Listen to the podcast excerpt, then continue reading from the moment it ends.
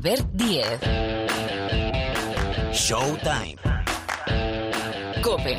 Estar informado.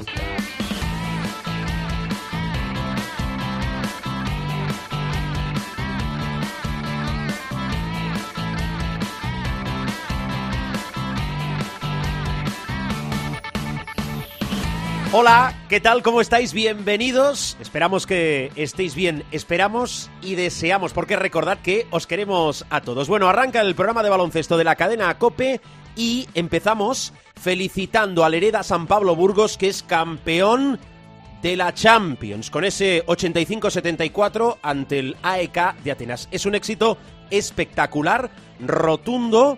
Enseguida, aquí, el presidente del conjunto burgalés, Félix Sancho, y el entrenador de moda de la Liga Endesa, bueno, y ya en los altares del panorama europeo como es Joan Peñarroya. Vamos a analizar también la situación de la Liga Endesa porque siguen proliferando y mucho los positivos, los casos por coronavirus que hacen que diversos partidos se vayan aplazando. Después la radiografía y el 5 ACB con Pilar Casado. Ah, y también es noticia ¿eh? de los últimos días que vamos a comentar aquí, renovados nuestros seleccionadores, el masculino Sergio Scariolo, el femenino Lucas Mondelo, Escariolo y Mondelo renovados hasta 2024, después justo de los Juegos de París. Más cosas en la segunda parte del programa que no nos olvidamos. Finales NBA. Gracias, ¿eh? desde aquí gracias a Jimmy Butler porque ha dado vida a esas finales entre Lakers y Heat. Hay que hablar de la llegada de Doc, del Doc, de Doc Rivers a los Sixers, a Filadelfia. Para eso van a llegar después, están calentando ya, haciendo un poquito de tiro. Miguel Ángel Paniagua, nuestro profesor, y Rubén Parra. Bueno, todo esto y más historias. Después os recuerdo cómo interactuamos entre vosotros y nosotros a través de las redes sociales, las principales, Twitter y Facebook. Todo esto en aproximadamente 60 minutos de baloncesto. Arrancamos en Burgos.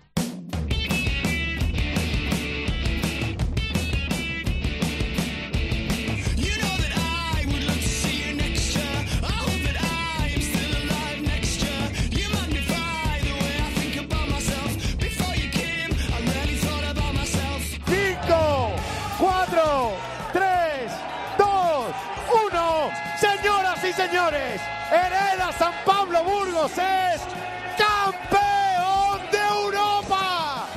Campeón de Europa. Descomunal. En el día más grande de la historia del baloncesto burgalés, en un día histórico para el baloncesto español.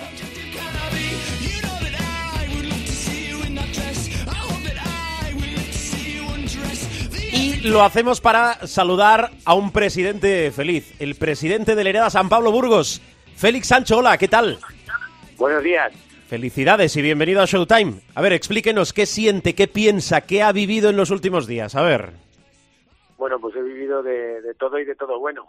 La verdad que, que muy bonito todo, estando en, en, un, en un marco incomparable como en Atenas y viendo competir a mi equipo contra, contra equipos, eh, pues, eh, pues grandes equipos de tanto de Europa eh, y ganar la competición, pues yo creo que más no, no podemos pedir. Yo creo que ha sido una semana de sueño difícilmente descriptible. O sea, que pudo acompañar al equipo en Atenas. Eh, A lo mejor eso era innegociable, ¿no? No estar allí con el equipo. Sí, digo, para una vez que llegamos a algo importante, digo, a ver si vamos a llegar, se va a levantar la copa y no estoy yo allí. No, no Mm. podía ser de otra manera. Claro. Tenía, tenía que estar, tenía que estar con ellos animándoles, que sintiesen que esto era muy importante para el club, para la ciudad Mm. Y, y por qué no para España y, y- y teníamos que estar allí todos eh, con ellos y centrados en, en el objetivo de, de traernos la copa, que era lo que lo que todos ansiábamos. Sí, señor. ¿Ha sido tan fácil como desde fuera ha parecido? Digo, sobre todo la final. Bueno, eh, la final, eh, precisamente el primer cuarto, eh, eh, empezamos un poco con, con dudas. Eh, es lógico porque Japón venía de hacer un partido muy muy fuerte contra contra Zaragoza eh, y arrancamos de una manera pues un poco similar que al partido de Zaragoza, ¿no? No nos entraba nada, ellos les estaba entrando todo y abrieron un, un hueco importante y nos fuimos eh, al final del primer cuarto con 10 puntos abajo de diferencia, pero eh, nada más arrancar el segundo cuarto, los chicos después de, de, bueno pues de, de, de, del descanso y, y de las de los consejos del coach de Peñarroya pues salieron mucho más fuertes en defensa, estuvimos más acertados y conseguimos irnos al descanso ya con 13 puntos arriba y a partir de ahí la verdad es que la sensación de no tener, de tener el partido bajo control durante el tercer y el cuarto cuarto yo creo que fue manifiesta, ¿no? Y, la verdad que desde fuera evidentemente pareció cómodo, pero los nervios iban por, por dentro, ¿no? Pero, pero sí, la verdad que eh, los chicos han trabajado mucho para que esto eh, parezca desde fuera que ha sido sencillo, pero realmente no lo ha sido. Mm, vaya preparándose las respuestas sobre Peñarroya, que las dejo las preguntas para el final. Eh, ¿Cómo le explica a la gente, no a los aficionados del Hereda San Pablo Burgos, sino al aficionado al baloncesto en general, cómo un equipo levanta un título europeo con tan solo cinco años de vida? Pues bueno, pues yo creo que con trabajo, sacrificio, algo de suerte, tienen, tienen que darse muchas, eh, muchas variables y, todas eh, apuntar en la misma dirección, ¿no? Yo creo que, que en cinco años hemos dado pasos de gigante, desde el primer año el Leporo que llegamos a las semifinales montando un equipo en una semana, al siguiente año vimos la oportunidad de, de que se podía ascender a ACB y metimos un poquito más de presupuesto con el ánimo de intentar ascender y así lo conseguimos.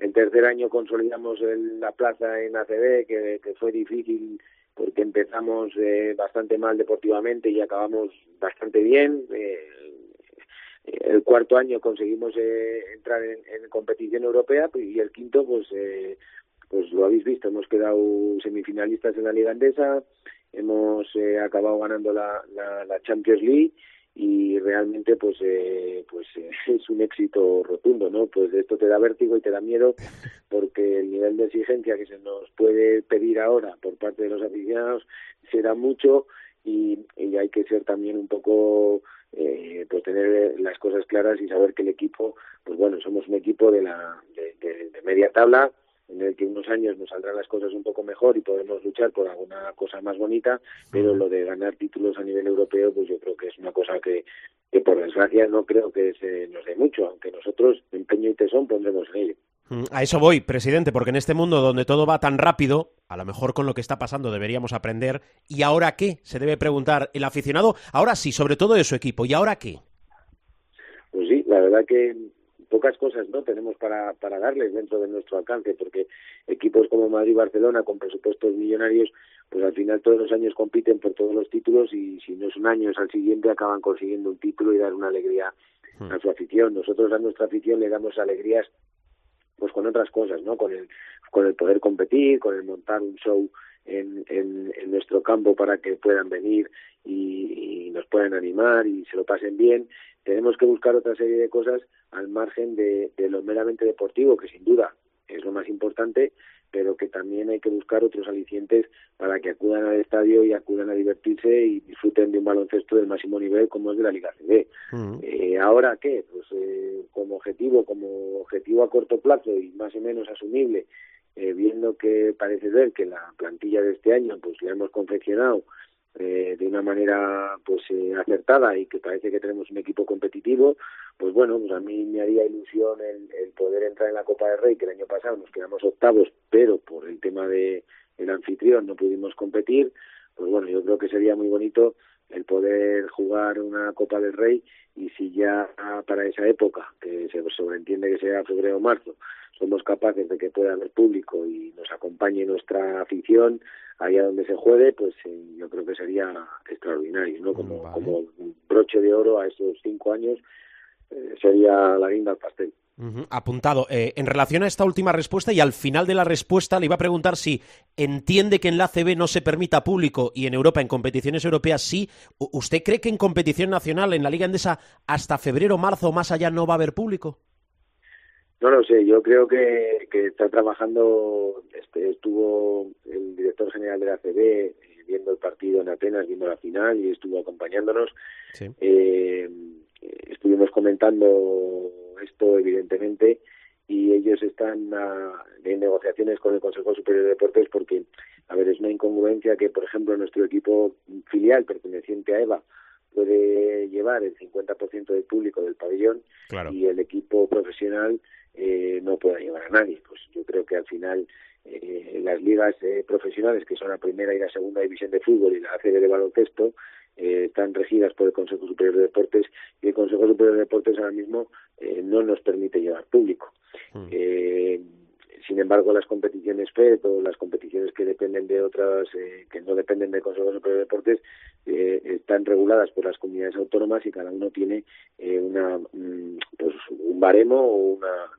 En Castilla y León, en principio, es el 50% del aforo, que nosotros en competición europea, en Champions League, cuando debutemos, en teoría con un protocolo que estamos preparando, pues deberían permitirnos tener algo de aforo. No sé si el 50% o el 30% o el 40%, pero en principio eh, es así y es una incongruencia que, como bien has dicho tú, que por ejemplo nuestro equipo de EVA pueda tener o cualquier equipo LEP o LEPORO pueda tener eh, público y en ACB no. A ver, eh, todos sabemos cómo está la pandemia, se quieren poner puertas al campo y es prácticamente imposible, no solo en el ámbito del deporte, sino en la vida cotidiana en general. Estamos viendo que se están tomando medidas contradictorias pero más allá de que tengan la culpa o no de tomarse esas medidas, la verdad es que es muy difícil acertar en las medidas porque cuando hacen una medida resulta que perjudican la, la que han tomado previamente, ¿no? Es, es muy complicado. No me gustaría estar tampoco en su papel y, pero lo que sí que reclamamos es que al baloncesto nos tienen que, que permitir con unas medidas sanitarias adecuadas el, el acudir a, los campos porque si no al final estamos matando el deporte y no puede ser si podemos acudir a, a un supermercado y aglomeraciones que vemos a todos lados o podemos acudir al cine o podemos acudir al teatro no tiene sentido que, que matemos unas actividades y, otras no eh, mm. entiendo que que o todos modos o todos cristianos no, no tiene mucho sentido tampoco esta discriminación que estamos trabajando, insisto en ella, y yo pienso que vamos a poder tener público, algo de público, eh, no tardando. Mm, evidentemente, esperemos que sea así. Eh, voy con dos de números. Eh, ¿Qué presupuesto tiene, digo para conocer un poco más al equipo, eh, el Hereda San Pablo Burgos, el primer equipo, ¿qué presupuesto tiene? Pues mira, el presupuesto total del equipo está sin cerrar porque este año ha habido pues como tenemos eh, el tema de la pandemia, pues eh, la campaña de abonados ha sido un poco distinta y tal, pero nuestro presupuesto en los últimos años está rondando entre los 4 y los 5 millones de euros. 4 o 5 millones de euros, vale. ¿Y eh, cuál es la ficha más alta de la primera plantilla?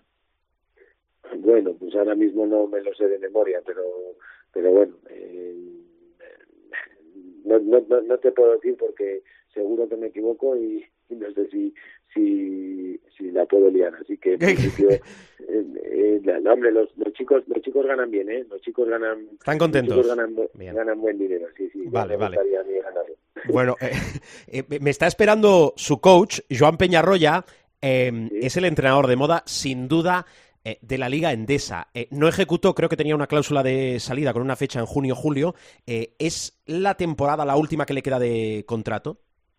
Bueno, estamos hablando con él, sí, en principio su contrato vence hmm. el 30 de, junio, pero bueno, él sabe que, que tenemos intención de que siga, y yo creo que le estamos contentos y, y bueno, pues en principio igual es posiblemente una podamos intentar llegar a, un acuerdo de renovación, pero no obstante tampoco aquí tampoco queremos poner puertas al campo, ¿no? Y si a Joan le sale una oportunidad de entrenar un grande en Euroliga, pues evidentemente somos más que comprensivos en ese, en ese aspecto, ¿no?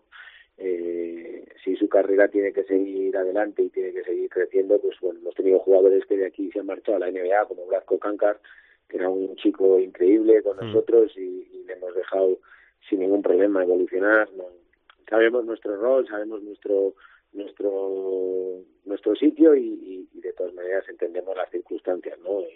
evidentemente, eh, si alguien viene y viene para mejorar, o algún jugador nuestro viene a fichar en Madrid, el Barcelona o cualquier equipo potente de Euroliga eh, o, de, o de NBA, pues evidentemente nosotros no somos quien para, aunque tengamos un contrato en vigor, o tal, pues retenerles, ¿no? Yo creo que siempre para eso existen las negociaciones y, que todo el mundo gane y quede satisfecho. Muy bien. Presidente, Félix Sancho, gracias, ¿eh? A vosotros, muchísimas gracias. Cuídese mucho. El presidente del Hereda San Pablo Burgos, bueno, pues vamos a saludar al entrenador, a otro de los artífices del éxito. Joan Peñarreya, hola. Hola, Horas. Y felicidades, ¿eh?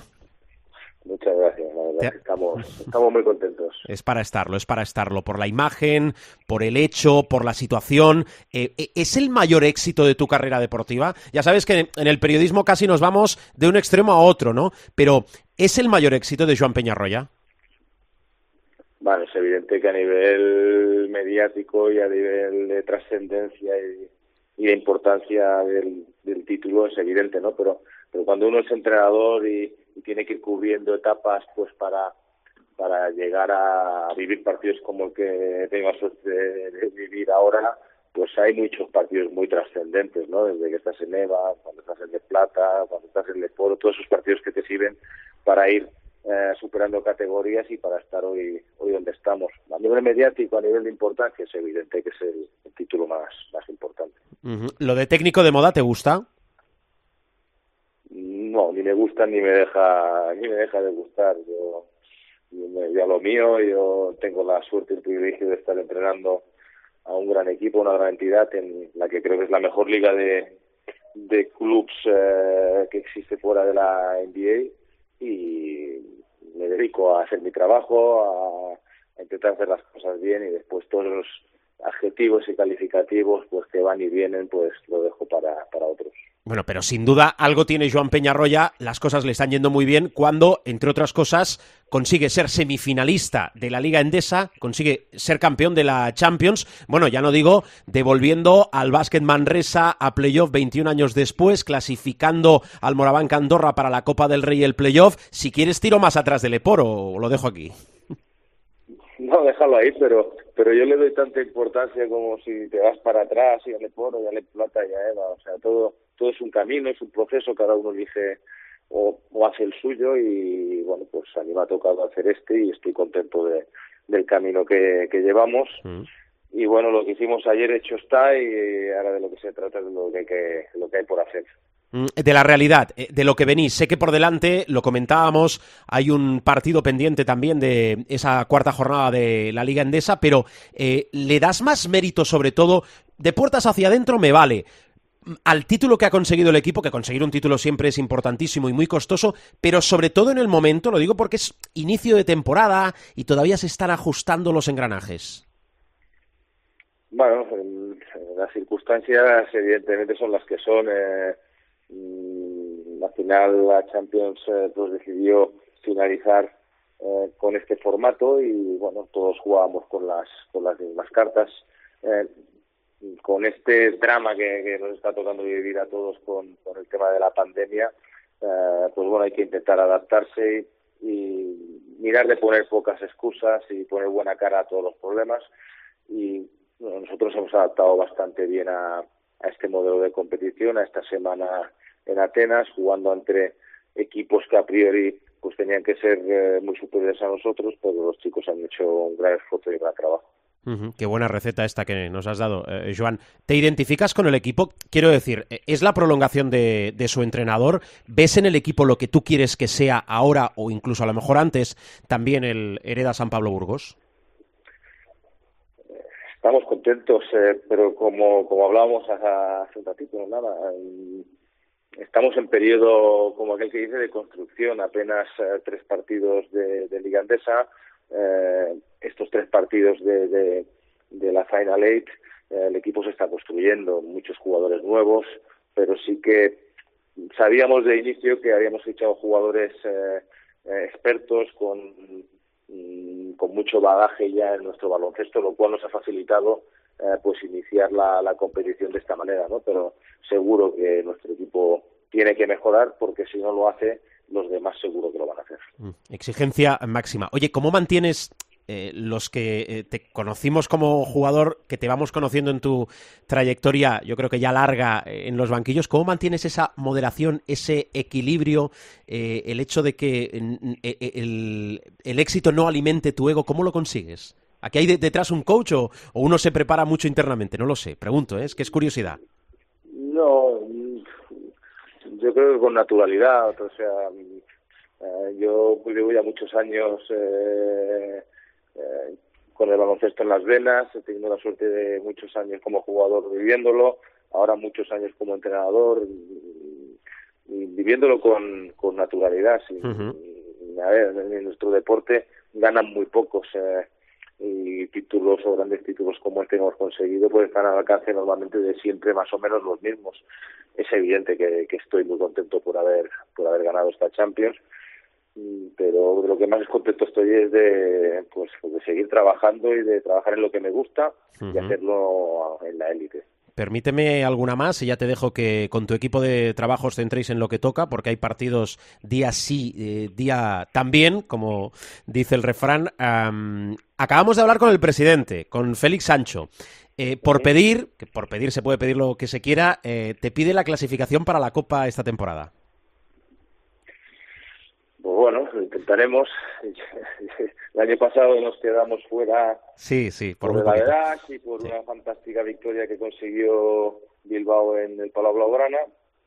Mm, yo el año anterior me había quedado fuera también en por Averas con Manresa. Bueno, lo vamos, lo vamos a intentar, eh, pero vamos, en lo que nos vamos a centrar es en el partido del jueves contra contra Zaragoza y si hacemos las cosas bien, pues eh, estoy convencido de que estaremos ahí en la pelea. Y después, eh, es tu última temporada de contrato, bueno, es la temporada que te queda después de no ejecutar la cláusula de salida. Eh, el presidente ha puesto sobre la mesa la renovación, pero también ha dicho que eh, nunca te van a poner trabas si tú deseas seguir creciendo más allá. Es un gusto trabajar así, ¿no?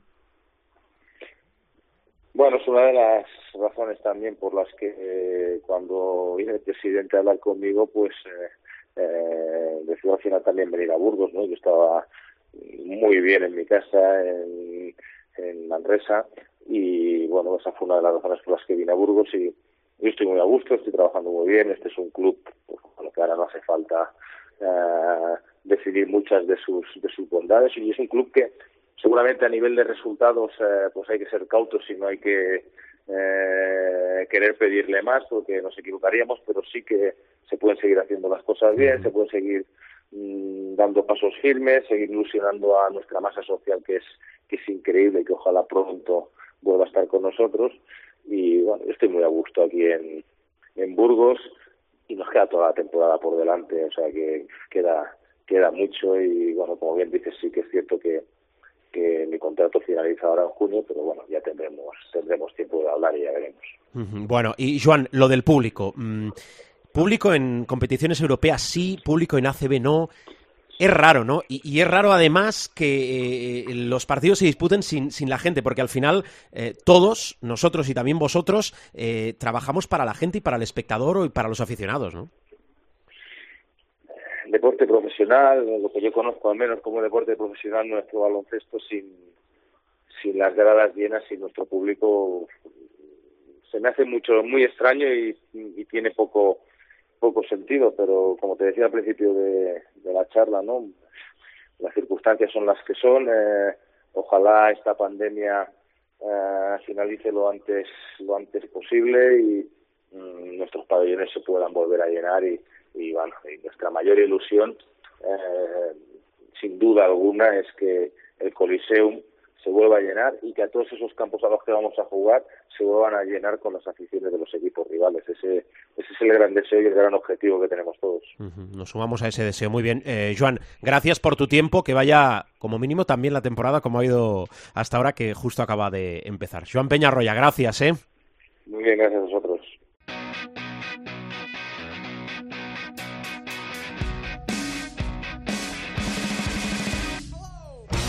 Venga, más de la Liga Endesa, aunque venimos de relacionar ese éxito europeo del Hereda San Pablo Burgos también con la realidad en el campeonato doméstico. Liga ACB, Liga Endesa. Aquí, como os decía al inicio, cada vez van proliferando más los positivos por coronavirus. Eso altera el orden normal de las jornadas. Tuvimos, por ejemplo, en la primera tres partidos que se movieron de día y hora, pero que dentro del conjunto de la primera jornada sí se pudieron disputar. Bueno, vamos a intentar ordenarlo todo. Pilar Casado, ¿qué tal? ¿Cómo estás? Muy buenas. Ordenarlo todo, dice. Bueno, eh, lo que se pueda. Sabéis que esta temporada a Pilar le pedimos un 5 de la jornada. Bueno, aquí tenemos bajas, pero tenemos elementos suficientes para suplir a los titulares y que nos sirva su 5 Pilar Casado, cuando quieras. Por supuesto. Eh, luego ya haremos el sudoku de los, de los partidos que nos vamos a perder. Bueno, en este quinteto del martes 6 de octubre, evidentemente ha sido una jornada típica porque había tres partidos aplazados, dos por positivos de COVID, uno más que era el Casa de Monzaragoza San Pablo Burgos por ese fantástico éxito del San Pablo Burgos. Bueno, de lo que queda, vamos a destacar eh, lo que ha durado una sequía, por no decir una tragedia.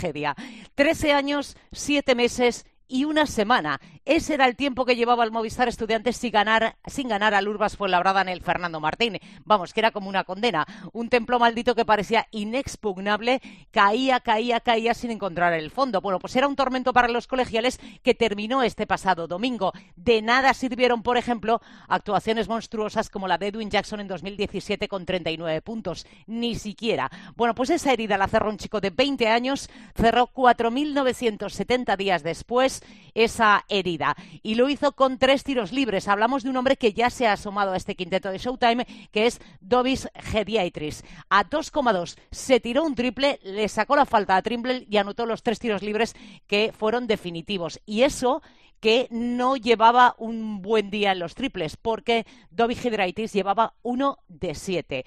Vamos a hablar de una historia eh, curiosa que muchos oyentes probablemente ya la conozcan, eh, porque en el bando rival, en el equipo de Paco García, eh, hay un hombre que es Melo Trimble que hizo un sensacional derby frente al Movistar Estudiantes. Y es muy curioso porque Melo Trimble fue firmado por estudiantes justo cuando estalló la pandemia y le dijeron, mira, mejor no vengas porque la situación en España es esta. Nunca llegó a debutar y nunca jugó en el Movistar Estudiantes. Bueno, pues hizo un grandísimo derby de de hecho, el último cuarto fue prácticamente impecable. Consiguió en los 9.43 que estuvo en pista 13 puntos, un rebote, una asistencia y 15 de valoración. Hay que decir que, aunque no ganó, Trimble fue el máximo anotador de la semana, después de sumar 28 puntos con 4 de 7 en canastas de 2, 5 de 8 en triples y 5 de 6 en tiros libres.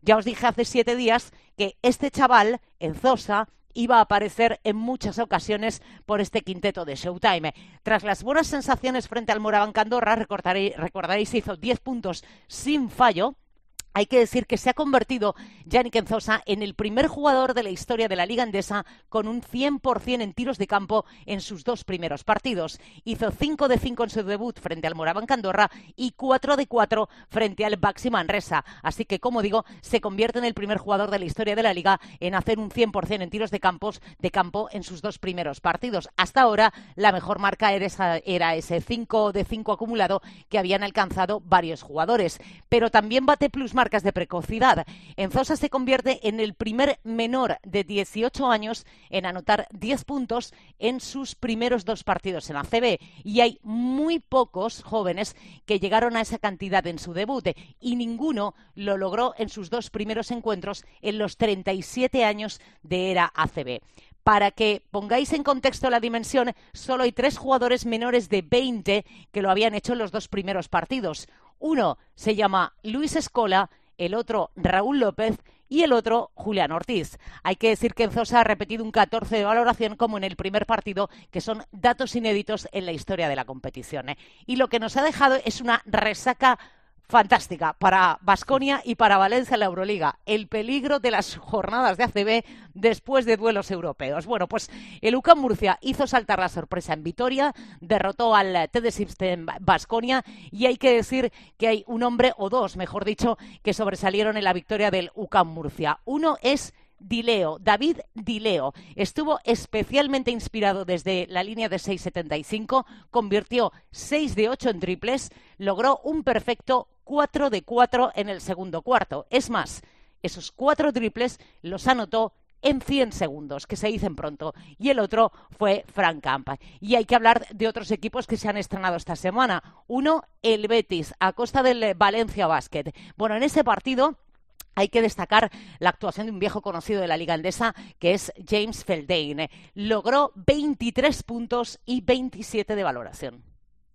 Casi nada. Bueno, em, esto es lo destacado. De esto venimos. Atención, esta semana de programa tenemos mucho baloncesto. Arrancando, digo, baloncesto Liga Andesa, arrancando por el partido entre el Casa de Zaragoza y el Hereda San Pablo Burgos, pendiente de la cuarta jornada, que se va a disputar este jueves. La quinta jornada, bueno, lo que hay programado, tenemos cuatro partidos el sábado, cuatro partidos el domingo y recordad que el Movistar Estudiantes Herbalife Gran Canaria de esta quinta jornada de la Liga Endesa se va al jueves día 15. Ajustes porque venimos dependientes, Pilar. Hay, uno más, hay uno más. El Madrid Obradoiro se jugaba el domingo por la mañana.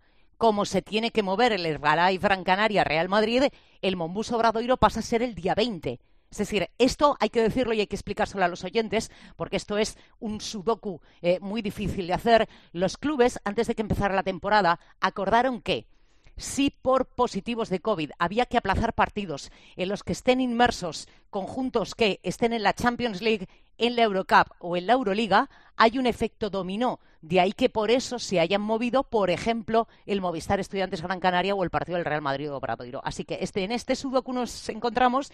Espero que nos sigamos así mucho tiempo, porque si no esto va a ser eh, horrible. Porque el problema es que, claro, esos equipos europeos que juegan martes, miércoles, más los de Euroliga jueves, viernes, no hay huecos en el calendario. Claro. Bueno, por cierto, eh, hablaba Pilar del Madrid Obradoiro que se va el día 20. Eh, Ese mismo día 20, un poquito antes, se va a disputar el Barcelona Cunsa GBC de esta eh, última jornada de la Liga Endesa de la cuarta. Em, es un sudoku, pero para que vayáis apuntando si queréis en ese calendario mensual que tenéis, dónde van los partidos que, por un motivo, básicamente por la epidemia de coronavirus, van alterando su horario habitual. Que, por lo, hagan cierto, con, que lo hagan con sí. lápiz para luego poder borrar. Correcto. ¿Sabéis la goma Milán aquella que muchos mordíamos y, y que estaba buena y tenía sabores? Pues lo mismo. Eh, casado, eh, tú tenías, ¿no? Hombre, sigo Hombre, teniendo. Sigues teniendo. Porque Sí, ella sí. tiene el, el- el- el- el estuche ese de, de toda la vida, que es magnífico. Nos retrotraemos a lo vintage, ¿eh? Con el confinamiento. Con clips, con mitad de Claro, borrar, lápices. Sí, el plumier de toda la vida. Bueno, em, eh, buena noticia, la continuidad. Eso quiere decir que las cosas se hacen bien. Renovados los dos seleccionadores, Sergio Escariolo y Lucas Mondelo, hasta después de los Juegos del 24, ¿no? Sí, es un ciclo olímpico completo. Recordemos que los dos seleccionadores terminaban contrato una vez hubieran concluido los Juegos de Tokio. Los Juegos de Tokio se pospusieron de este verano de 2020 al verano de 2021. Por tanto, ninguno de los dos tenía contrato para seguir al frente de las elecciones y había que esperar, evidentemente, a que. eh, eh, Jorge Garbajosa fuera reelegido presidente, que no hubiera un cambio de presidente para eh, sentarse a negociar y finiquitar, como digo yo, eh, la continuidad de los dos seleccionadores, es decir, llegar a un acuerdo. Eh, ha sido relativamente sencillo. Hay que decir que eh, probablemente el caso más, más complicado, a ver, Lucas evidentemente está en Japón y eso te salva, bueno, pues con las distancias y eh, los diferentes calendarios que hay. Pero en el caso de Escariola había que sumar la dificultad, dificultad eh, en la que hay que evidentemente agradecer a Toronto Raptors que ponga esas facilidades, porque Sergio Escariolo va a seguir cumpliendo eh, sus compromisos como seleccionador, ya no solo en los grandes eventos, si pensamos en los Juegos eh, de Tokio 2020 trasladados al 21, sino que, por ejemplo, va a dirigir a España en las ventanas. Y eso, evidentemente, es muy importante con ese grupo de trabajo con el que lleva trabajando ya desde hace algunos años. Así que, si Dios quiere, hasta después de los Juegos de París 2024. Bueno, casi nada. Y ya, Traquito, para finalizar, a Pilar, eh, ¿qué te ha parecido pinceladas así rápidas del arranque de la Euroliga? Me parece que vamos a ver una Euroliga con muchos sustos. Eh, me sorprendió, por ejemplo, la derrota del EFES en casa. Muchísimo. Olympiacos Eh, también. También, es decir, me parece que lo del favorito o no favorito, mm, y sobre todo lo del factor campo, es que lo del factor campo me parece que ya pasa a ser secundario, porque evidentemente hay pistas en las que eh, tradicionalmente eh, con el público iba a ser muy, muy difícil ganar. Eh, y sin embargo, ahora a lo mejor eso queda un poquito neutralizado.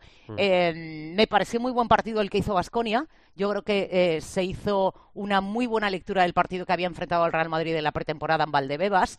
Dusko sabía que tenía que reducir como fuera la producción anotadora del, del Real Madrid.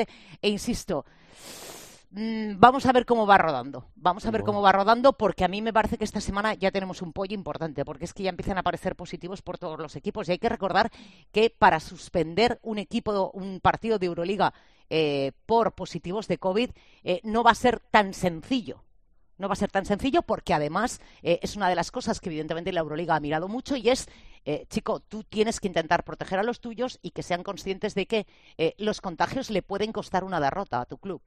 Y a mí ese concepto me parece muy interesante para Bueno. salvaguardar la competición porque creo que dos años suspenderla sería inviable. Sí, sí, sobre todo. Ha vuelto a jugar eh, Will Clyburn eh, con el CSK, que se perdió después de una rotura de ligamentos toda la temporada pasada. Bueno, eh, recuerdo, este jueves Zenit Barcelona, vamos a ver, hay unos positivos, Sinja Siquevicius y uno de sus ayudantes masculinas, seguro, porque han dado positivo por coronavirus. Hay optimismo de que se pueda jugar. Zenit Barcelona y Real Madrid Valencia el jueves y Estrella Roja TD Systems Basconia el viernes. Pilar, eh, me voy a hablar de la NBA. Cuídate, ¿eh? Me parece muy bien, fenomenal. Adiós. Hasta la próxima semana.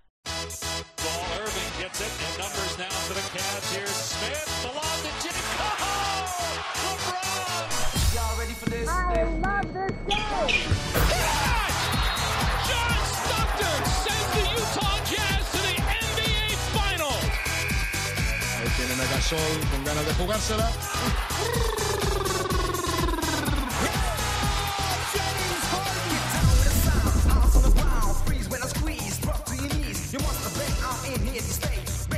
Territorio NBA con mis admirados, mis queridos, venerados y no sé cuántas cosas más. Miguel Ángel Paniagua, hola Pani, muy buenas. Muy buenas. Y Rubén Parra, eh, Parra, ¿cómo estás? Hola, muy buenas. Que digo yo, profesor, que habrá que darle las gracias o algo más a Jimmy Butler por alargar las finales de la NBA, no sabemos hasta cuándo, ¿no? Sí, hombre, eh, Jimmy Butler cogió la bandera y ahí aguantó como Caster en Little Big Horn. Eh, lo que parecía que iba a ser una masacre de los Lakers, pues hizo una actuación superlativa y le da oxígeno a Miami, oxígeno en todos los sentidos, porque eh, permite hasta cierto punto, no sabemos si se podrá realizar la recuperación por lo menos de Adebayo Hmm. eh, y de y de Dragic, aunque los dos son otra vez seria duda porque sus lesiones son muy importantes, ¿no? Pero bueno, esa actuación casi individual, eh, superlativa de un jugador extraño, de un jugador de gran calidad pero extraño de cabeza, Sí, sí. pues ha puesto a Miami por lo menos con vida, ¿no? Porque ya había mucha gente que, que daba el 4-0 por hecho y en la NBA nadie tiene que dar nada por hecho y yo se lo he dicho, es decir, Miami en condiciones normales y con la plantilla a tope le puede plantear muchísimos problemas a, a los Lakers a excepción de Anthony Davis. También ocurrió eh, que aparte de la portentosa actuación de Miami, una vez más la enorme batalla táctica que planteó Spolstra, el entrenador, hay que decir que precisamente Anthony Davis eh, no estuvo ni mucho menos a la altura de los dos primeros partidos de la final, aunque bien es verdad que es muy difícil estar a esa altura siempre, pero concurren lógicamente varios varios factores, pero bueno, mira, tenemos como mínimo como mínimo un partido 5 Mm. que muy poca gente ya esperaba después de la del parte médico de Miami y de cómo había abierto la serie con un 2-0, aún así yo creo que Miami sigue teniendo una dificultad casi imposible ¿no? para superar eh, a los Lakers, pero bueno, eh, nos alarga la, la serie y nos alarga la alegría. Bueno, Jimmy Butler, que es un tipo peculiar, de la azotea no parece, por lo que hemos visto en su carrera profesional, eh, estar muy bien amueblada esa azotea. Es como el antihéroe, pero es cierto que ese triple doble, que es eh, absolutamente brutal, 40 puntos, 11 rebotes, 13 asistencias, sitúa el 2-1 todavía para Los Ángeles, pero efectivamente nos da un poquillo más de vida y de alegría. Eh, Yo no sé si con todo lo que ha comentado el profe, Parra, tú que veías que iba a ser un paseo militar de, de los Lakers, esta actuación de Jimmy Butler se puede repetir o, o habrán aprendido los angelinos. A ver. A ver, yo desde el inicio de la final eh, aposté por el 4-1 eh, y dije que los Lakers iban a ganar eh, en una serie corta pero difícil, que Miami en todos los partidos iba a presentar batalla. Es verdad que las bajas de, de Dragic y Adebayo eh, parecían allanarle aún más el camino. Eh, pero lo, lo lógico normal es que esto eh, en dos partidos más se termine. ¿Por qué? Porque me parece muy extraño, uno, que los Lakers vuelvan a, realizar un partido tan malo como el del otro día. Lo de las pérdidas de- del tercer partido fue sangrante. O sea, solo en el primer cuarto llevaban eh, nueve pérdidas. Eh, que es una, es una burrada. No, 10 pérdidas. Eh, en, el, último partido habían hecho 9 y en el anterior hicieron 12 en todo el encuentro. El, otro día en el primer cuarto hicieron 10, que es una pasada. Eh, va a ser muy raro que Anthony Davis eh, vuelva a cometer los errores del otro día, que el principal error fue cargarse de faltas muy pronto, lo que le borró prácticamente del partido, de todo ritmo del partido y de toda incidencia en el encuentro. Y va a ser muy extraño que LeBron James complete un último cuarto tan, tan nefasto como, como el otro día, que estuvo tirando del, de Lakers todo el partido, si miran sus números, está otra vez rondando el triple doble, eh, pero su último cuarto es muy malo. Eh, comete en ese, en ese periodo eh, cuatro pérdidas y, y, luego triples que lanza solo y no encesta, malas decisiones en definitiva que no son propias de, LeBron James. Hay que decir varias cosas. Una, eh, que Jimmy Butler, el triple doble que hace de 40 puntos, es el tercero que hace esto en la historia de las finales. Hacer un triple doble de más de 40 puntos. Los otros dos, curiosamente, fueron Jerry West en las finales del 69, que perdió, y LeBron James en las finales del 2015, que perdió. Quisir, que tiene toda la pinta que va a ser el tercero en esta lista en todo. Eh, en hacer el triple de 40 puntos y palmar las finales. Esa, es la opinión que yo tengo a priori. Y luego, eh, lo de Miami, Adebayo eh, sigue diciendo lo que ha dicho desde que se lesionó, que va a intentar jugar el siguiente partido. Lo intentó el viernes, no llegó, lo intentó el domingo, no llegó. Volvió a decir el lunes que, va a procurar forzar para estar el martes por la noche, veremos a ver si llega.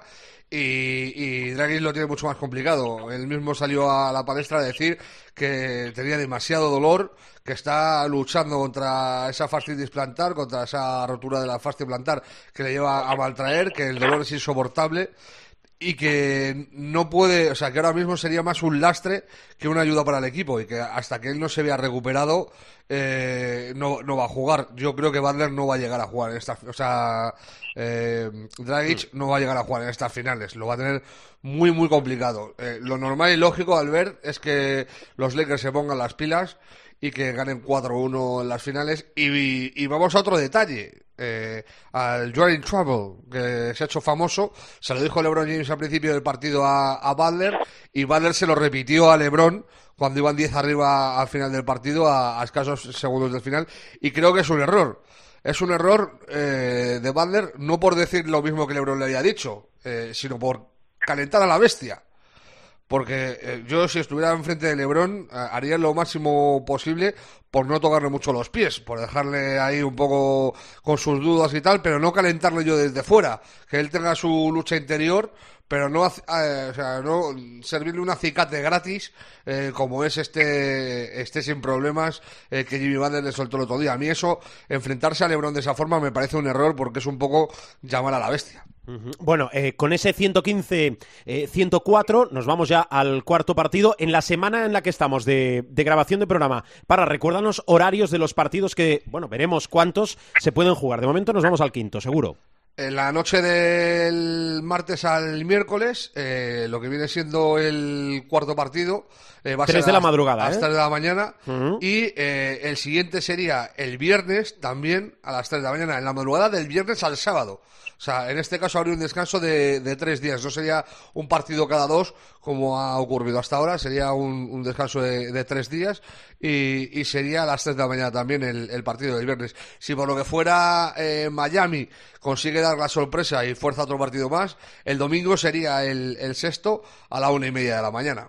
En la madrugada del domingo al lunes. Vale, perfecto. Si queréis disparar algo más de las finales, eh, me lo comentáis. Si no, profe, aterriza en Filadelfia el Doc, Doc Rivers. Em, ¿qué, Sixers vamos a ver con él? Eh, ¿Qué esperas? ¿Cómo piensas que es un grandísimo técnico, un gran entrenador, pero eh, ¿cómo piensas que le va a ir y, qué va a poder hacer Filadelfia también con la configuración de equipo que pueda llevar a cabo? Bueno, el equipo es muy atractivo, por eso yo creo que él que estaba pensando en tomarse un año sabático y dedicarse a la tele, que ya dijimos aquí, lo hace muy bien eh, ha decidido aceptar esta oferta de cinco años. Eh, ya lo comentamos el otro día, me dijeron unos cinco millones más incentivos. Hay distintas cifras, pero bueno, la esencia es que los Sixers están considerados, y son de hecho, a mi juicio, un equipo con un potencial extraordinario.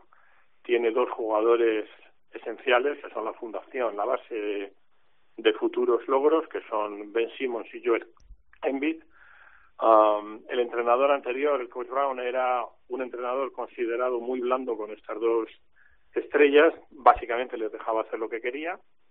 Y lo que ha buscado la gerencia y la propiedad de los 76ers ha sido un entrenador con personalidad, un entrenador, bueno, lleva 17 años consecutivos entrenando en la liga. Eh, eso le da un carisma de veterano es un entrenador de jugadores, pero a la vez disciplinario, y por lo tanto lo que espera la gente es que primero meta en vereda, por así decirlo, a Ben Simmons y a Joel Embiid, que jueguen eh, mucho más dentro del sistema de lo que jugaban anteriormente con el entrenador anterior, y luego también pues una, una figura carismática que recordemos eh, es un entrenador que a pesar de que el último recuerdo que tenemos de él es el amargo la amarga remontada de Denver eh, después de un 3-1 con uh, pérdidas de liderazgo en el partido absolutamente abrasantes.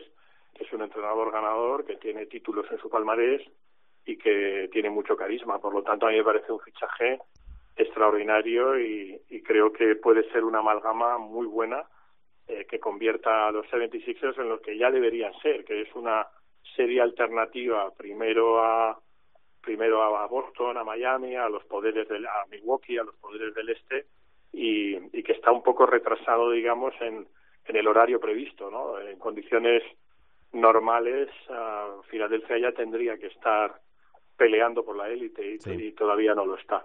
The Process, que veníamos eh, comentando. Parra, ¿te cuadra la llegada de Doc Rivers a Filadelfia? ¿Te cuadra? ¿Te gusta? A mí cuadrarme sí me cuadra, me llama mucho la atención porque yo sí pensaba, igual que el profe, que se iba a coger un año sabático básicamente por el desgaste, por lo que comentaba el, eh, el profe ahora mismo. eh, Son muchísimos años de seguido, eh, primero en Orlando, luego en Boston, luego en los Clippers y muchísimo desgaste emocional. Y yo pensaba que iba a aprovechar para cogerse este año eh, en stand-by.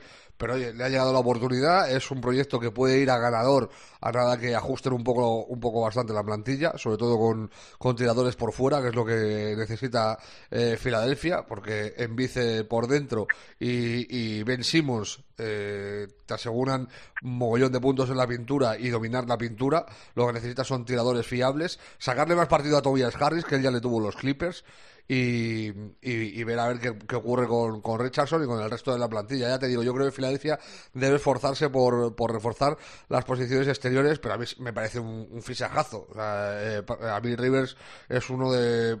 Le pondría en el top 5 de entrenadores, sin duda, de, de la NBA, por mucho que ahora esté de capa caída por esa remontada infame de, después de perder 16 puntos en un partido y 18 puntos de ventaja en otro, eh, con los Nuggets en, en semifinales de conferencia.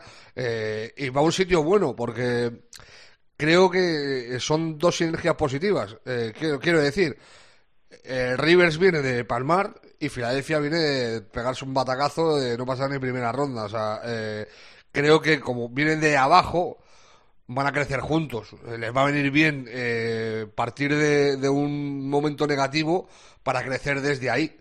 A mí eso me parece que puede ser positivo para, para la franquicia y yo esperaba mucho más de ellos eh, eh, en esta temporada. Bien es cierto que la lesión de, de que no haya podido estar en los playoffs, pues claro, eh, ha trastocado completamente los planes. Es uno de los dos pilares de, de- conjunto de, de Filadelfia y, su baja se ha notado sobremanera, claro. Eh, por cierto, me quedan dos cositas si no sale alguna más. ¿eh?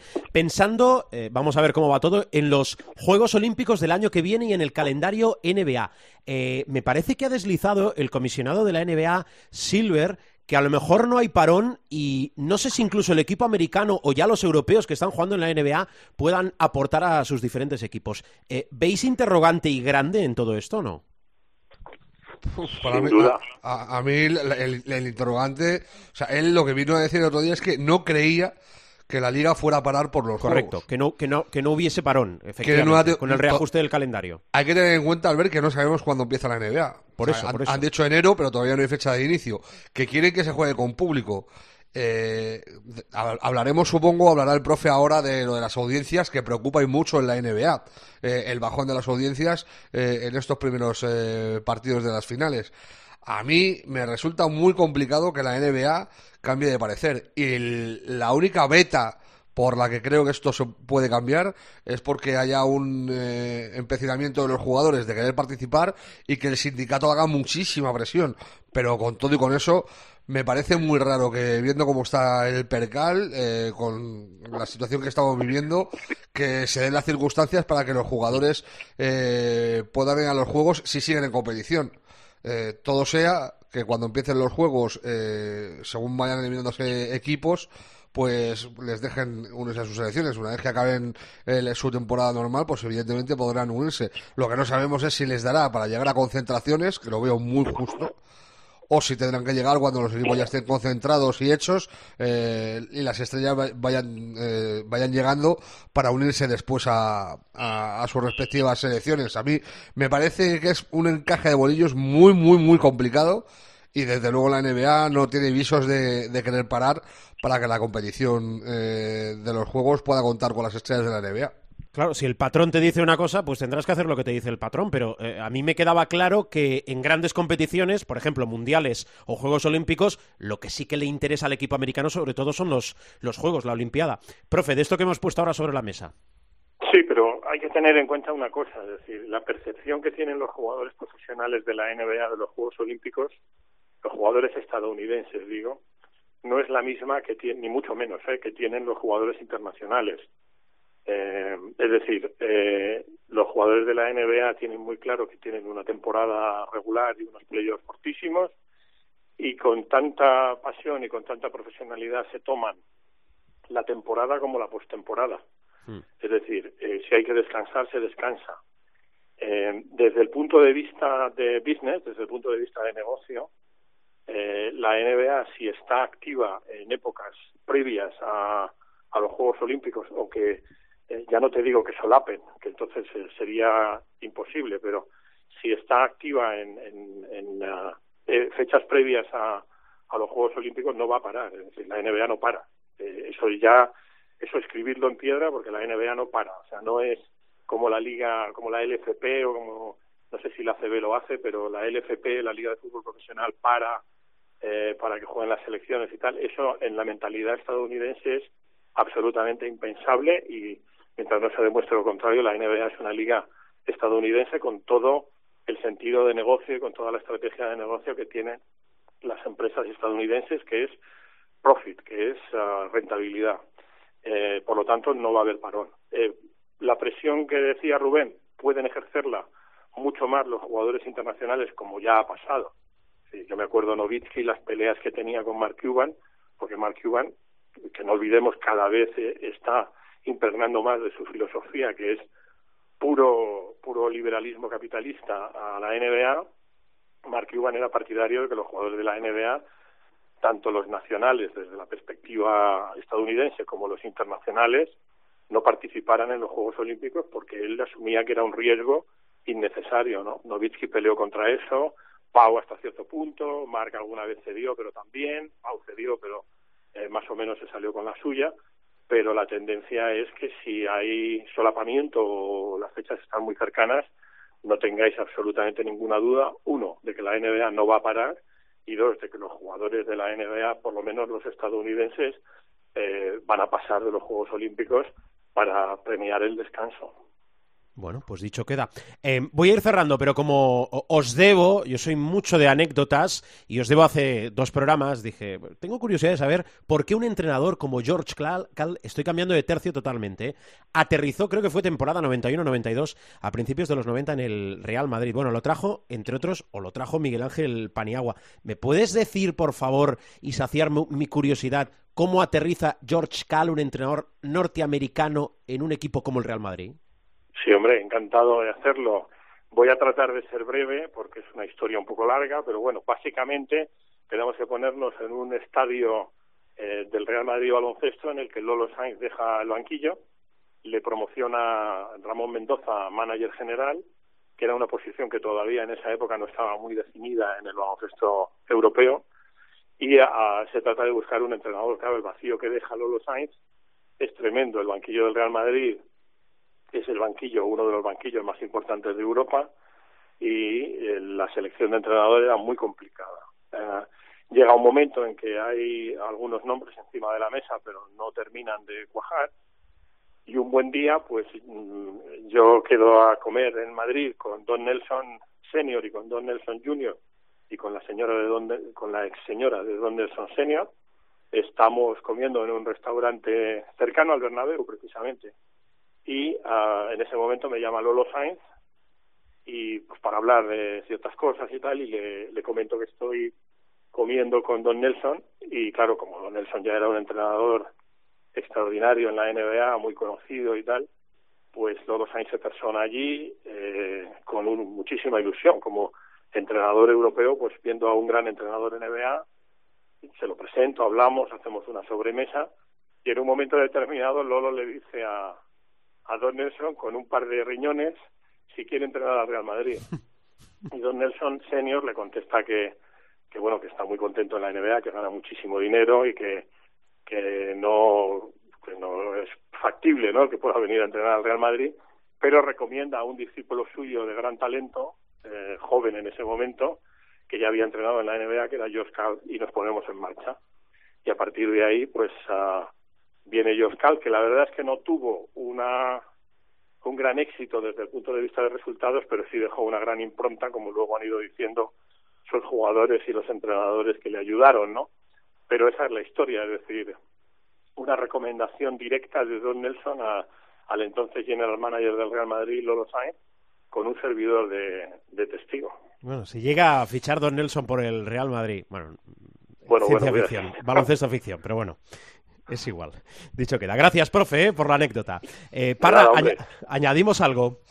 Yo básicamente, de, por darle la última pincelada a las finales, eh, que no, no, hemos hablado mucho de ello, y es que eh, Miami, con todo lo que está peleando, no está encontrando el rendimiento óptimo de dos de sus jugadores más importantes en estos playoffs, eh, Duncan Robinson y Tyler Hero.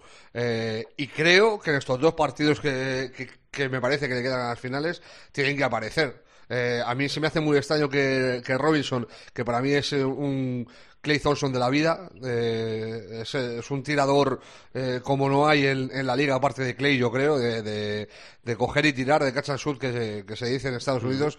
Eh, creo que como, como Duncan Robinson, el único similar eh, es eh, Clay Thompson, estamos hablando de la creen de la creen de, de, tiradores de la liga, y se me hace muy extraño que se pide de, de los playoffs sin hacer por lo menos un partido de 5 o 6 triples, que no lo ha hecho hasta ahora.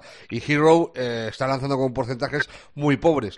ahí hay que apuntarle un tanto a los jugadores exteriores de los Lakers, que les están maniatando bien eh, tanto Danny Green como Casey, eh, como eh, Kaywood Pop, eh, Kaywood Pop está, están eh, defendiendo muy bien esa línea exterior y luego sobre todo cuando salen Rondo y, Caruso que suben el, el nivel de los Lakers, les están haciendo rendir a un muy bajo nivel, pero creo que tienen que aparecer como deberían aparecer Danny Green, cuyos playos están siendo infames, o sea, infames. O sea, es un tío que se levanta 15 millones al año y que está tirando eh, de, de, manera catastrófica, con unos porcentajes que rondan el 25% de tiro, que es, que es lamentable, y, y Caldwell Pope quitando un partido, pues prácticamente más de lo mismo. O sea, está tirando también eh, muy mal. Y con este último comentario eh, lo ligo al, a la importancia y a la dificultad que tiene lo que está haciendo LeBron James. O sea, el, promedio de asistencias que está haciendo LeBron James en estas finales es una barbaridad suprema, teniendo en cuenta que tiene a dos tíos que, sin ir más lejos, el otro día, eh, en, el, en el último partido, eh, no, vamos, ni en una piscina. O sea, no la metieron ni en una piscina. Estoy hablando de, de cabeza, pero juraría que Danny Green hizo una cosa así como 0 de, de 6 o 0 de 7 en tiros y, y Caldwell Pope pues tres cuartas de lo mismo, metió, metió un tiro de campo. No recuerdo con cuánto se quedó, si hizo también uno de cinco o uno de seis, pero vamos, entre los dos hicieron un porcentaje de como del 10%, una cosa así en tiros, que es una cosa vergonzosa, eh, viniendo de la NBA. Y por terminar, eh, resaltar lo de Lebron que sigue sumando logros y, cuentas y eh, hitos eh, en lo que son eh, su carrera y sobre todo en los playoffs. Está en todas las listas eh, en el top 10, pero es que el otro día pasó, esa, está el segundo en las finales en asistencias, que me parece una pasada. O sea, el segundo, solo por detrás de, de Magic Johnson. El otro día de, de un tirón pasó a, a Bob Cousy y a John Stockton estamos hablando de palabras mayores eh, eh, a nivel eh, baloncestístico, a nivel de pase y asistencia.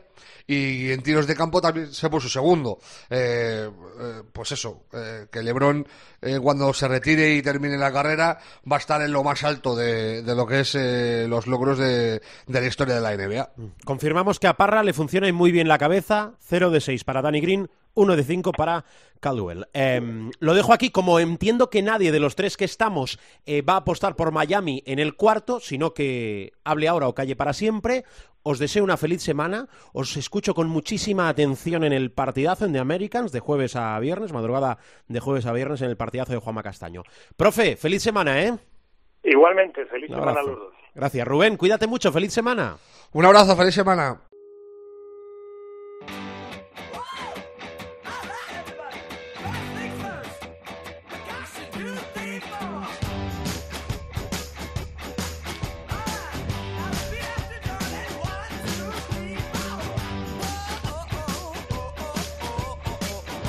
Vamos bajando la persiana del capítulo de esta semana. Recordad que siempre en www.cope.es tenéis todos los capítulos, también en los principales kioscos de descarga. Podéis eso, descargar y escuchar, porque Showtime se escucha y se descarga cuando y donde quieras. Principales kioscos de descarga, iTunes, iBox, entre otros.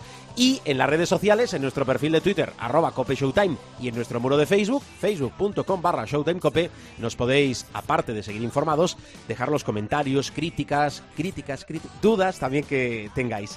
Gracias por escucharnos, gracias por descargarnos, sobre todo, gracias por acompañarnos. ¡Feliz semana de baloncesto! ¡Adiós!